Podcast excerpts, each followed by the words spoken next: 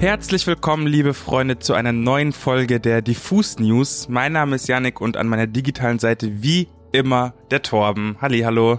Hallo und ich würde sagen, wir starten direkt mit einem kleinen Paukenschlag in diese News-Folge. Oh und ja. Und zwar, wer heute Morgen bei seinen Lieblings-Streaming-Anbietern reingeschaut hat, wird wahrscheinlich gesehen haben, an Mike Hunterreit haben ein neues Album veröffentlicht. An einem Dienstag. An einem Dienstag, über Nacht. Das ganze Ding heißt 12 und ist nach Schlagschatten, was vor fast genau zwei Jahren rausgekommen ist, das dritte Album von Kantereit. Finde ich jetzt erstmal absurd, dass sie den Beyoncé-Move pullen und das, wie gesagt, nochmal an einem Dienstag. Heftig. Ja, finde ich auch absolut absurd und ich habe es jetzt schon ein paar Mal durchhören können und muss sagen, das ist ein ziemlich spannendes Experiment, was die Band mit dem Album gemacht hat und vielleicht Hot Take, sowas wie das Jesus von Anne Mike Hunterreit. Weil es auch so reduziert ist oder auch so anders als das, was sie vorher gemacht haben. Ja, voll. Ich finde, das ist so richtig out there und far away von Anne Mike Hunterreit, wie man sie bisher eigentlich kannte. Das, die hatten ja dann schon auf jedem Album immer wieder, sag ich mal, große Hits und so weiter.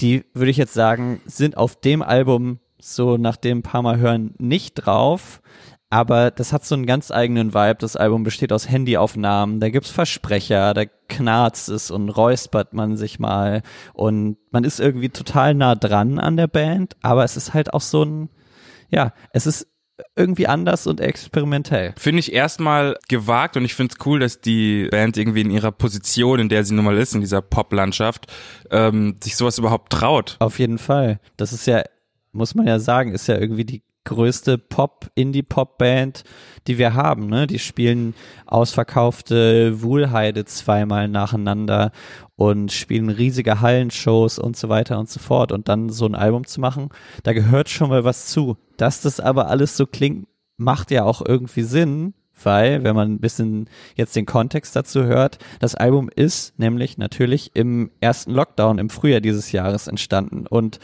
hat natürlich diesen ganzen Eindruck der Pandemie mitgenommen und wurde unter anderem auch im Homestudio aufgenommen. Wir haben Henning vorhin auch nochmal gefragt, ob er uns kurz erklären kann, inwiefern Corona eine Inspirationsquelle für die Platte war.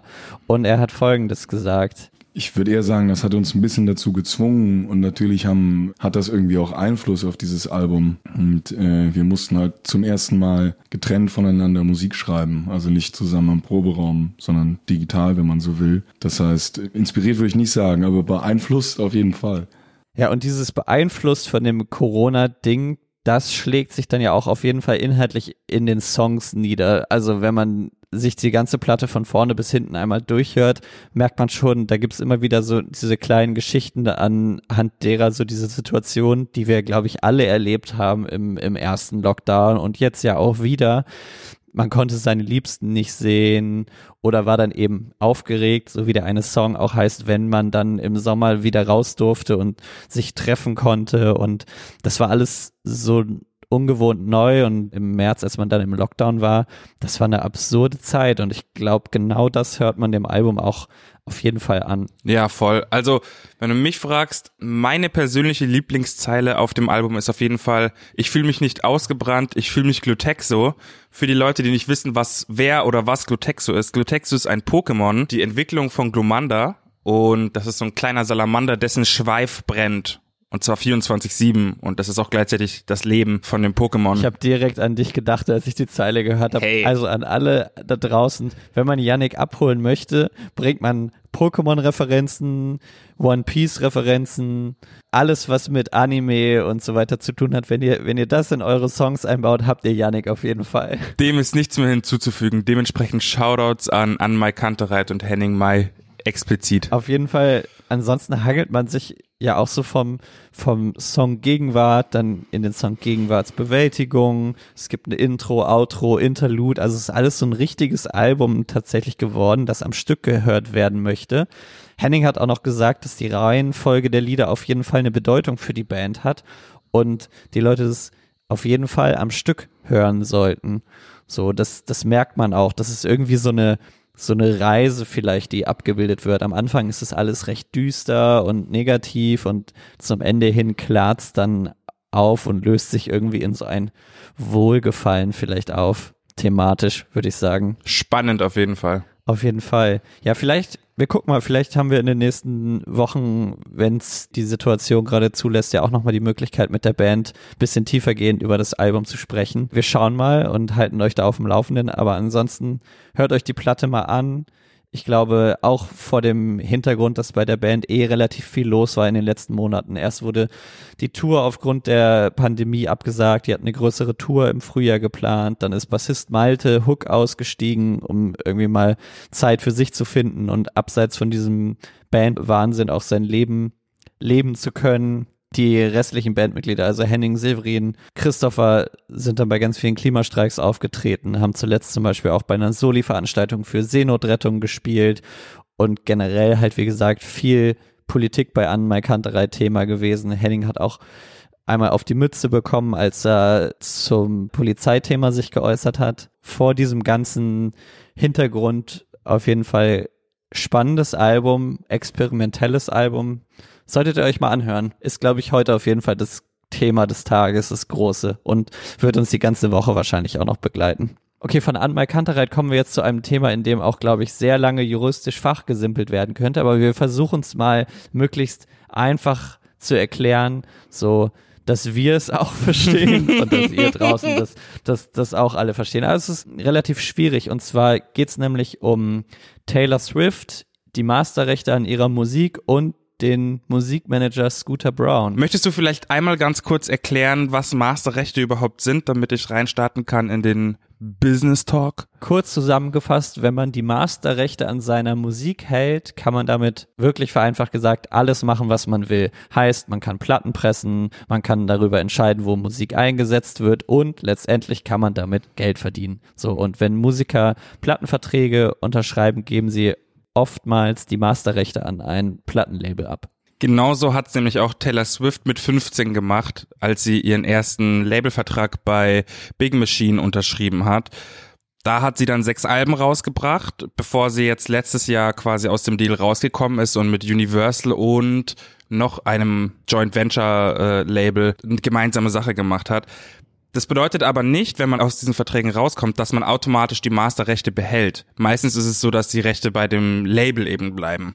Was sich Scooter Brown, der ehemalige Manager von Kanye West und jetzige oder bisherige Manager von Justin Bieber zu äh, Nutze gemacht hat, denn er hat kurzerhand das ganze Big Machine Label, also das alte Label von Taylor Swift, gekauft, inklusive eben des Masterkatalogs. Der Deal ging letzten Sommer über die Bühne, 300 Millionen, was für Taylor Swift richtig, richtig eklig war, weil sie gar kein Mitspracherecht hatte, wo ihre Masterrechte hinwandern. Dieser Kampf um die Rechte wurde auch öffentlich ausgetragen. Es war alles relativ eklig, eine ganz schöne Schlammschlacht ist da passiert, dann wurden hier Sachen gepostet, wurden dort Sachen gepostet und ich glaube letztlich davon geblieben ist einfach, dass Taylor Swift sehr geknickt und sauer war, dass sie keine Chance hatte, an ihre Masterrechte zu kommen, weil ihr altes Label diesen ganzen Backkatalog, also ihre Musik an Scooter Brown verkauft hat, der damit dann machen konnte, sozusagen, was er will und vor allem einfach Geld verdienen konnte. Genau, und eben im Umkehrschluss, was ich auch noch gelesen habe, sie irgendwie durch irgendwelche rechtlichen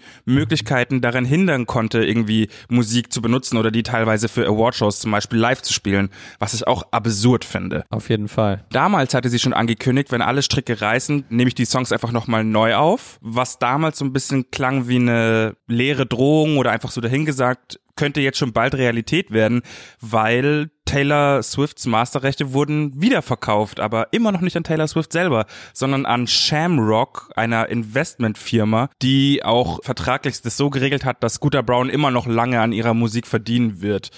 Taylor hatte fairerweise auch die Möglichkeit, Anteile an Shamrock, der Firma selbst, zu gewinnen, hat aber quasi sich dafür entschlossen, das nicht zu machen, weil sie hätte ein NDA, also ein Non-Disclosure Agreement unterschreiben müssen, um sich erstmal überhaupt die Bücher von Shamrock und damit die sketchy Geschäfte von Scooter Brown sich anschauen zu können. Dieses fairerweise hatte sie die Chance mitzumachen. Das war natürlich alles irgendwie nicht so fair, weil sie in diesem NDA auch unterschrieben hätte, dass sie Scooter Brown in keinster Weise mehr kritisieren dürfte oder ich sag mal in den Dreck ziehen dürfte. Sie wäre sozusagen mundtot gemacht worden, um die Masterrechte an ihre eigene Musik wiederzubekommen, um aber gleichzeitig Scooter Brown immer noch weiter bezahlen zu können. Also Scooter Brown hat an diesen Masterrechten, die er ungefähr ein Jahr lang oder anderthalb Jahre lang behalten hat, viel Geld verdient und verdient jetzt nochmal Geld mit weiter, weil er sich das so gesichert hat, dass er nicht nur diese 300 Millionen Euro wiederbekommt, sondern auch noch Anteile an den, an den Masterrechten hat. Und ja,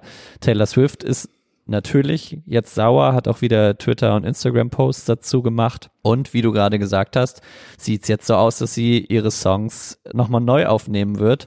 Heißt, wahrscheinlich werden wir Shake It Off vielleicht in irgendeiner anderen Version nochmal hören. Finde ich erstmal genial. Sie hat ja auch gesagt, dass der Prozess der Neuaufnahmen für sie kreativ auf jeden Fall sehr ergiebig war. Ich finde es auch eigentlich ein super cooler Move.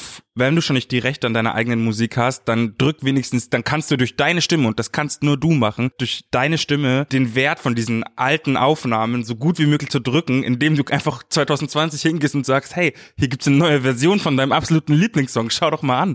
Finde ich genial auch nochmal gut so äh, ein Schuss ge gegen Scooter Brown, aber quasi von dem die Fans profitieren, finde ich super gelöst. Und ist ja auch im Kontext zu so der gesamten Diskussion gerade in der Musikindustrie, dass Artists versuchen, alle Rechte an ihren Werken so lange wie möglich selber zu halten.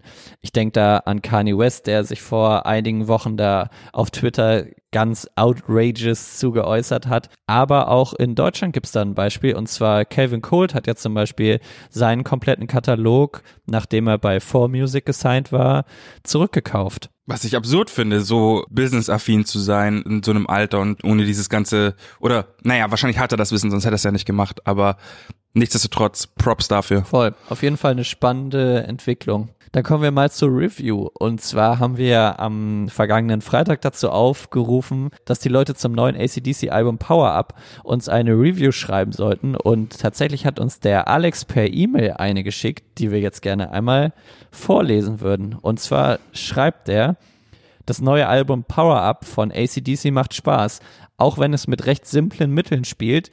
ACDC-Riffs haben dann doch immer etwas für sich.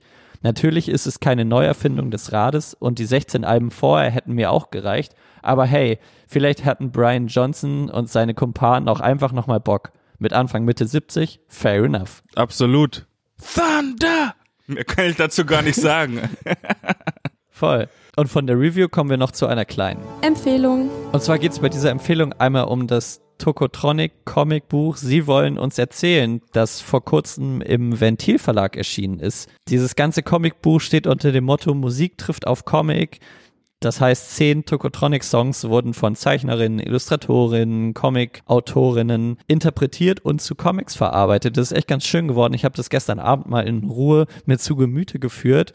Und da hast du dann so Songs wie Auf dem Grund des Swimmingpools, die dann sehr cute Comics auf jeden Fall bekommen haben. Mal länger, mal kürzer, mal sind in den Comics wirklich die Texte nur drin. Bei einem Song wurde es, glaube ich, auch länger gemacht. Bei, ich weiß gar nicht, ob das bei Electric Guitar war. Ach, ich, ich will gar nicht zu viel verraten. Auf jeden Fall ein sehr schönes Buch. Das hat sowas Coffee Table Book mäßiges auf jeden Fall. Finde ich cool. Aber kann man sich auf jeden Fall mal zulegen. Zugabe ist auch so ein Comicstrip von Tokotronic Mitglied Arne Zank. Der hat ganz am Ende auch noch mal ein bisschen was gezeichnet. Dazu gibt's noch Texte von Dirk von Lotzo zu jedem einzelnen Song, wo er ein bisschen was über den Song erzählt. Auf jeden Fall eine schöne Sache, glaube ich, nicht nur für Tokotronic-Fans spannend. Wollte ich gerade sagen, das klingt auf jeden Fall wie etwas, was man sich auch eben als, wie ich jetzt zum Beispiel nicht großer Tokotronic-Fan irgendwie zu Gemüte führen kann, ohne zu sehr jetzt den Kosmos im Hintergrund haben zu müssen. Finde ich auch cool, weil jeder Comic auch so einen ganz eigenen Style hat, weil es halt von einer anderen Person gezeichnet wurde. Und echt schön, würde ich mir auch wünschen, dass auch von viel mehr Artists noch solche Comics erscheinen. Also, do it. Stell dir mal vor, Comic von UFO 361. Mega. Nur zur Info. Krank. Ja, super. Dann war es es ja eigentlich auch schon wieder. Auf jeden Fall. Leute, vergesst nicht zu abonnieren. Lasst bei Apple Podcasts einen Kommentar da. Teilt den Podcast mit euren Freunden. Ansonsten bleibt noch zu sagen, auf unserem YouTube-Kanal kommt heute auch ein neues Interview mit Ava Vegas. Sehr spannende Newcomerin aus Berlin. Solltet ihr euch mal angucken, das Interview. Interview veröffentlichen wir hier auch nochmal als Audio auf diesem Channel. Ansonsten Gestern Staffelfinale von Mental Mall Podcast, Mir Morgen und Search You rausgekommen. Heute noch eine neue Folge von Zwei halbe Haaren, unserem Film, Serien und Games Podcast. Content, Content, Content, Alter. Es, ist, es ist viel los im Herbst, es ist viel los. Hört euch das neue an, mein Kantereit-Album an. Da sprechen wir die Woche mit Sicherheit nochmal drüber. Ansonsten bleibt gesund, bleibt vor allem zu Hause, damit die Zahlen runtergehen und wir hören uns am Freitag wieder. Let's Fets, Bussi Bussi, bye bye.